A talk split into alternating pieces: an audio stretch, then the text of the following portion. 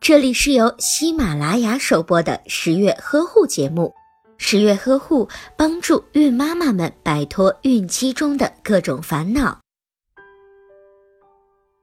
在产房里，经常会听到自然生产的准妈妈抱怨坐月子的时候饮食禁忌太多，想吃些自己喜欢的东西都很困难。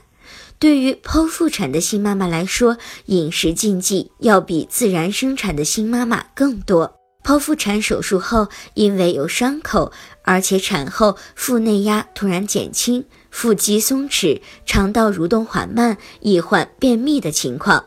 因此，剖腹产的准妈妈饮食禁忌要比自然生产的新妈妈更多。那么，剖腹产的新妈妈都应该注意一些什么呢？一、避免油腻。剖腹产的新妈妈在产后的一至两天，消化能力都比较弱，应该多摄入流食，绝不能吃油腻的食物。当然，喝汤也要适量，避免乳房乳汁过于肿胀。二、忌吃胀气的食物，容易发酵、产气过多的食物有糖类、黄豆、豆浆、淀粉等。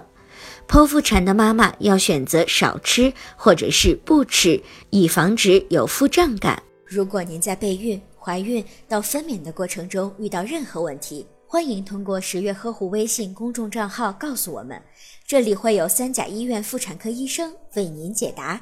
十月呵护，期待与您下期见面。